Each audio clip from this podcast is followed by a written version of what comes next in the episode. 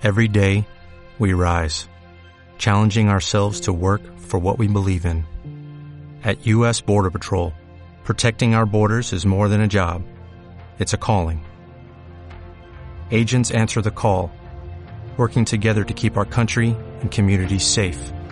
If you are ready for a new mission, join U.S. Border Patrol and go beyond. Learn more at cbp.gov/careers.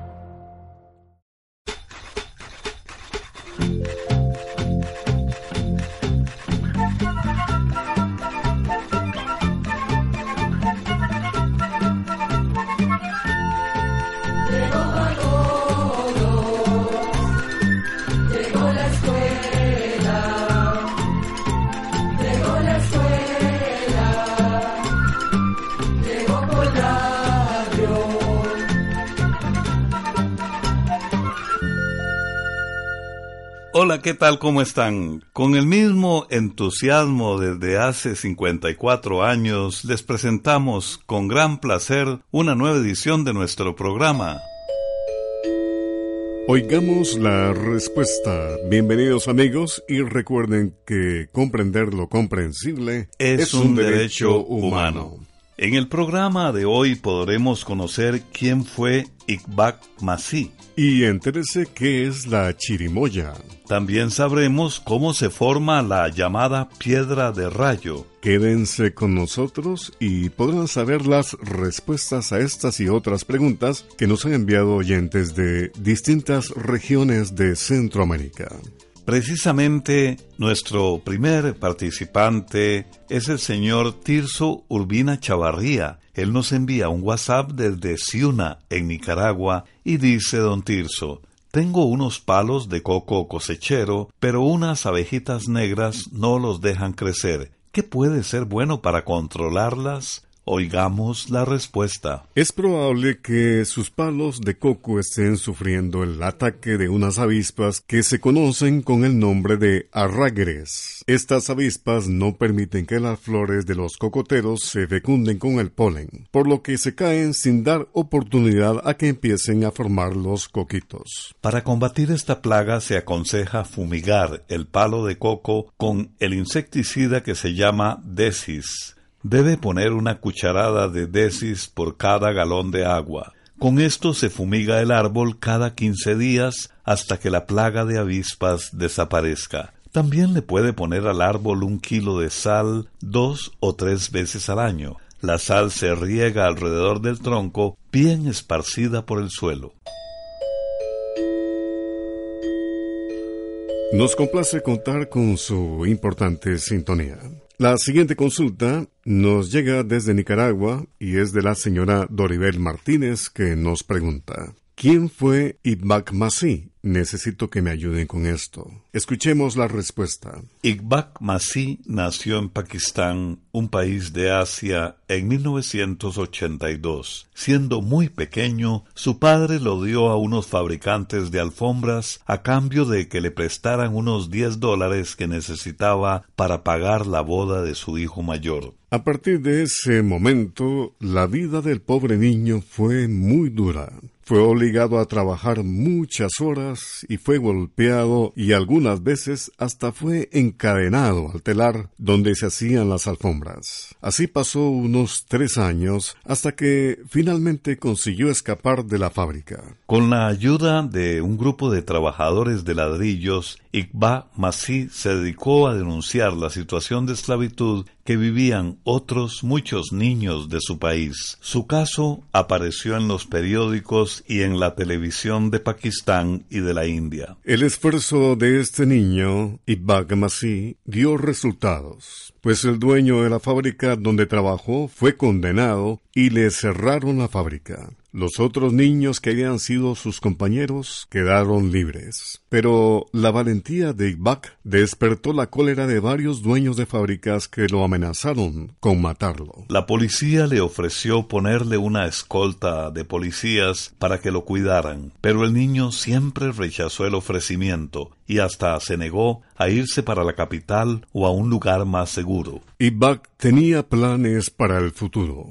Quería convertirse en abogado para defender mejor a niños como él. pero el odio y el rencor de sus enemigos finalmente ocasionaron lo que tanto se temía.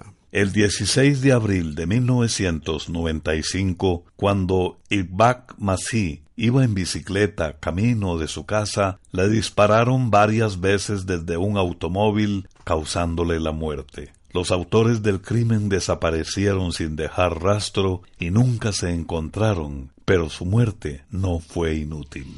La historia de Ibak Masih ha servido para que se conozca que en el mundo aún hay niños que tienen que trabajar como si fueran esclavos. Esta historia demuestra que una experiencia dolorosa de vida puede impulsarnos a luchar por otras personas que pasan por lo mismo. Precisamente esto fue lo que hizo Ikbak Masih, un valeroso niño. Y ahora en nuestra ruta musical nos sirve para reflexionar que atrás dejamos el pasado y siempre habrá un mañana, incluso para el amor. De la agrupación costarricense Vía Libre, la voz de Fernando Castro, yo sé que siempre habrá un mañana.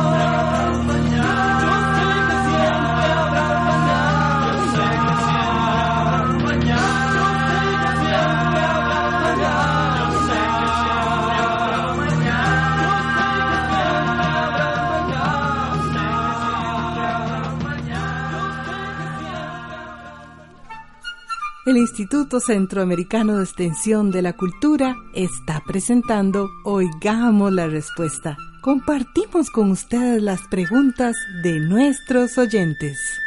Bien, después de la música del legendario grupo Pía Libre y su líder Fernando Castro, volvamos a Oigamos la Respuesta. El señor Antonio Ocon nos envía un mensaje por medio de Facebook desde Managua, Nicaragua, para solicitar lo siguiente. ¿Podrían hablar sobre una fruta llamada chirimoya? Oigamos la respuesta. La chirimoya es una fruta nativa de nuestro continente. En Costa Rica se le conoce como anona. Pertenece a la gran familia de las anonáceas y es de la misma familia que la guanábana. Muchos científicos creen que este árbol de la chirimoya es nativo de América del Sur. Sin embargo, algunas investigaciones muy recientes parecen indicar que más bien es nativo de Centroamérica. En todo caso, se sabe que la chirimoya ya era conocida por los indígenas de nuestras tierras y de Sudamérica mucho antes de la llegada de los conquistadores españoles. Se sabe que la fruta chirimoya era muy apreciada por los indígenas porque se encuentra representada en piezas de cerámica y otros objetos hallados en tumbas muy antiguas de Perú. El nombre chirimoya viene del quechua, que es la lengua que hablaban los indígenas de los Andes peruanos. Esta palabra es traducida como semilla fría, porque chiri significa frío y moya semilla. Se dice que los primeros exploradores españoles la llevaron a España y de ahí fue llevada a otros países que se encuentran alrededor del mar Mediterráneo. Según parece, a principios del siglo XX, la chirimoya fue llevada de México a California y actualmente se cultiva en muchos países del mundo. La chirimoya o anona se come fresca. También puede comerse procesada en forma de yogur, helados y otros tipos de postres. Esta fruta se recomienda para las personas que padecen del estómago. Se dice que la chirimoya o anona le sienta muy bien a quienes padecen de gastritis y de úlcera del estómago porque su pulpa tiene un efecto antiácido. Como un dato curioso, vamos a contarle que la gente de antes usaba las semillas de chirimoya, principalmente de las variedades que se sembraban a mayor altitud para eliminar las liendres y los piojos. Machacaban las semillas y las ponían a hervir. Después las dejaban en reposo dentro de un frasco de vidrio por unos días y el líquido se aplicaba sobre el cabello para que las liendres y piojos se desprendieran con más facilidad. Esto se hacía con muchísimo cuidado, porque la gente sabía muy bien que las semillas de chirimoya contienen sustancias venenosas que pueden afectar seriamente los ojos si caen en ellos. En El Salvador, antiguamente las semillas de chirimoya machacadas también se usaban para eliminar chinches y talepates. Bien, vamos a nuestra gustada sección musical, con tradición ranchera y también música moderna centroamericana. Figura prominente del arte y de la política panameña, el carismático Rubén Blades interpreta Patria.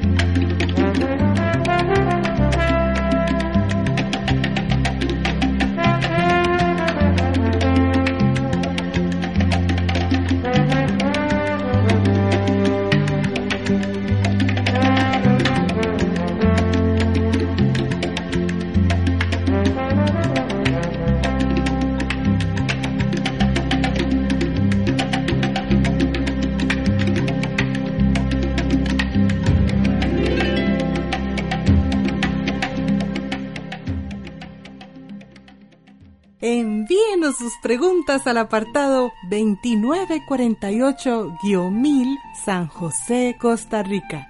También nos puede contactar al correo electrónico isq.org o encuéntrenos en Facebook como Oigamos la Respuesta. Regresamos luego de la pausa musical y continuamos con las consultas de ustedes, nuestros estimados oyentes. ¿Cómo fue que gracias a la venta de galletas unos niños suecos hicieron posible tener la reserva privada más grande de Costa Rica? Háblenme del bosque eterno de los niños. Es la pregunta que nos hace el señor Rommel Araya Martínez desde San José en Costa Rica. Escuchemos la respuesta. Efectivamente, don Rommel, el llamado Bosque Eterno de los Niños es el área de conservación privada más grande de Costa Rica. Este bosque se encuentra en la región de Monteverde, al norte de la provincia de Punta Arenas, a unos 150 kilómetros al noroeste de San José, la capital de Costa Rica. Monteverde se distingue por sus selvas tropicales y por sus bosques nublados, donde viven un sinfín de plantas y animales. En esta región del país hay varias reservas o áreas protegidas donde los científicos estudian esa gran diversidad de especies y los turistas llegan a disfrutar de la belleza y tranquilidad de esa zona. Como dijimos, entre esas reservas se encuentra el llamado Bosque Eterno de los Niños, se le puso este nombre, Bosque Eterno de los Niños, porque, como usted menciona, el terreno donde se encuentra se compró en parte gracias a los fondos que recaudaron niños de todo el mundo. Todo empezó hace unos 30 años, a finales de los años 80, cuando una bióloga estadounidense visitó una escuela rural de Suecia y les habló a unos niños de 9 años de los maravillosos bosques tropicales, bosques muy distintos a los que ellos conocían. Los niños escuchaban fascinados la charla mientras la bióloga les contaba cómo era esa selva. Les hablaba de árboles gigantescos, de las culebras que se arrastran entre la hojarasca del bosque o que suben por los troncos de los árboles. La bióloga también les hablaba de las distintas especies de monos y de los aullidos o curiosos sonidos que hacen, así como de los feroces jaguares, que caminan silenciosos por la selva en busca de caza.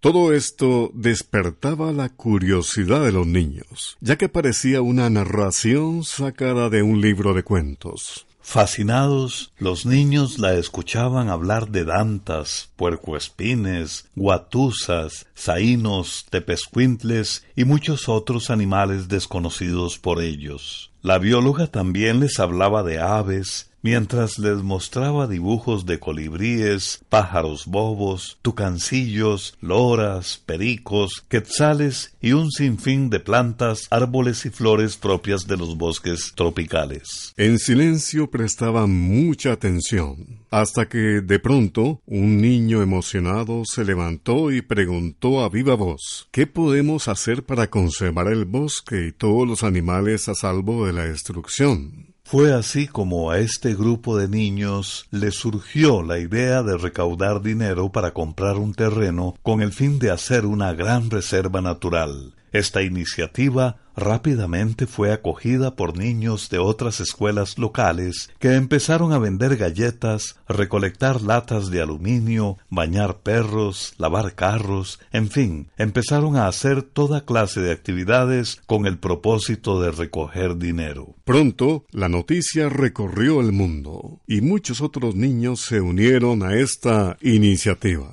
Después se les unieron muchos adultos y organizaciones de 44 países del mundo. Fue así como, moneda a moneda, lograron comprar las primeras seis hectáreas de bosque que les fueron vendidas a 250 dólares la hectárea. Ahora, el bosque encantado de los niños tiene alrededor de 23.000 hectáreas y es el área de conservación privada más grande de Costa Rica. Este es un bonito ejemplo que muestra cómo el sueño de unos pocos niños puede llegar a convertirse en una hermosa realidad. En este caso, la de proteger un bosque y las especies que en él viven, para que puedan ser conocidas por las futuras generaciones.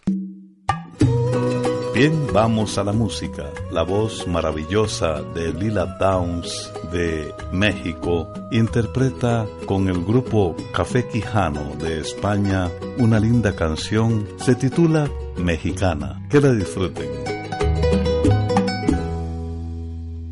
Mientras hago la mudanza de las cosas de mi vida,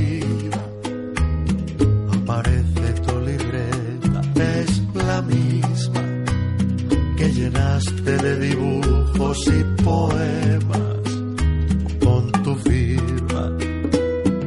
Una lágrima se escapa cuando pienso en el momento en que dijimos hasta pronto y en aquel último beso. Y sonrío cuando pienso que no sé qué es lo que siento, si es nostalgia o me miento, cuando creo que es recuerdo. Olvido mexicana, hoy te extraño tanto mexicana. Tal vez no sea nostalgia, es amor con un después. Quizás sea el destino que se empeña en sorprender. ¿Quién sabe lo que esconde esa libreta del ayer? ¿Quién dice que no es fácil encontrarnos otra vez?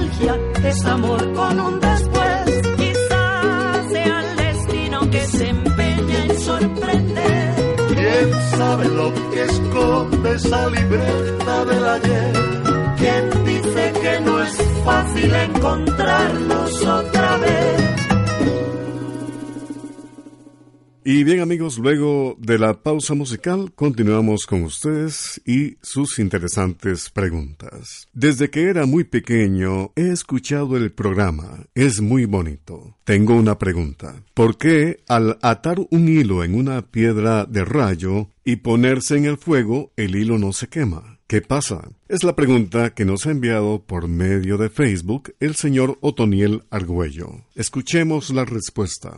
Nos satisface muchísimo que usted, don Otoniel, escuche desde niño nuestro programa. Nos debemos a ustedes en Oigamos la Respuesta. Ahora bien, en primer lugar, y como una curiosidad, vamos a contarle que las llamadas piedras de rayo, piedras de centella o fulguritas se forman cuando los rayos caen en suelos arenosos. El gran calor que produce la descarga eléctrica del rayo derrite la arena y otros minerales que hay en el suelo que al enfriarse se endurecen formándose así estas piedras. Las fulguritas a veces también se forman cuando se rompen cables de líneas eléctricas de alta tensión y tocan suelos arenosos. Y hasta es posible crear fulguritas usando soldadura de arco de alto voltaje en suelos de arena. Generalmente estas piedras tienen forma puntiaguda, alargada o en forma de cilindro y pueden ser de varios colores según los minerales que las formen.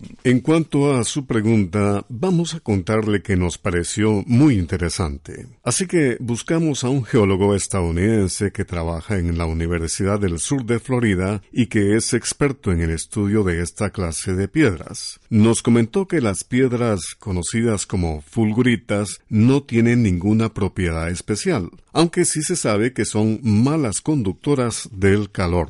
Esto quiere decir que si se coloca una piedra de rayo al fuego, la piedra se irá calentando poco a poco y no de una sola vez, como ocurre por ejemplo con los metales. Esta podría ser la razón por la que un hilo atado alrededor de una de estas piedras no se quema de inmediato. Pero si la fulgurita se deja suficiente tiempo sobre el fuego, la superficie se llegará a calentar y después de un rato el hilo arderá por completo. Ahora, el hecho de que el hilo amarrado alrededor de la piedra no se queme también podría deberse al material con que está hecho el hilo, porque hay hilos que no arden tan fácilmente como otros. Sería interesante que usted hiciera el experimento usando hilos hechos de diferentes materiales para observar cómo se comportan con el calor.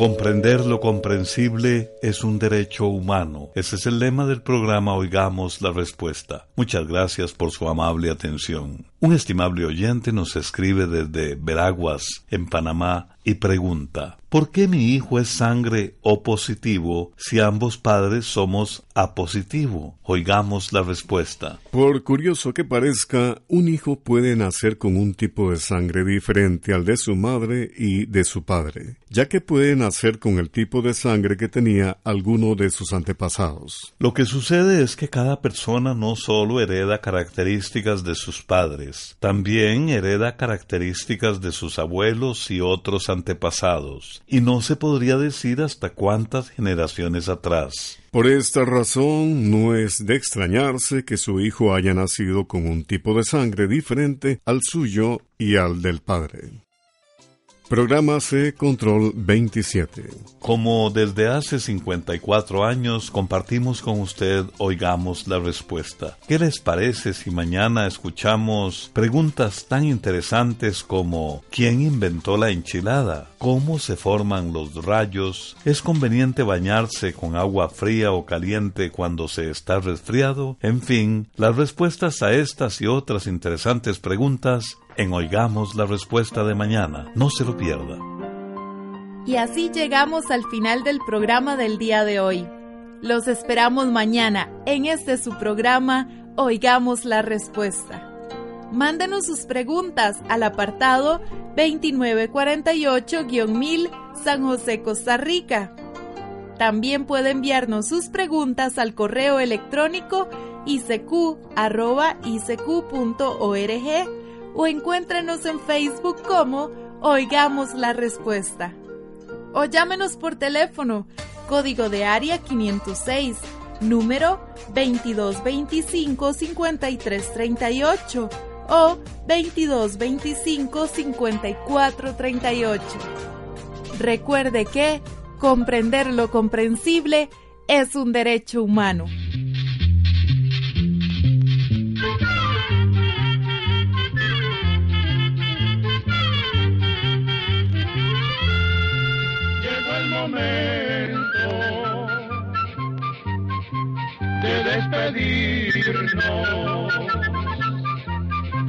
Se va a la escuela,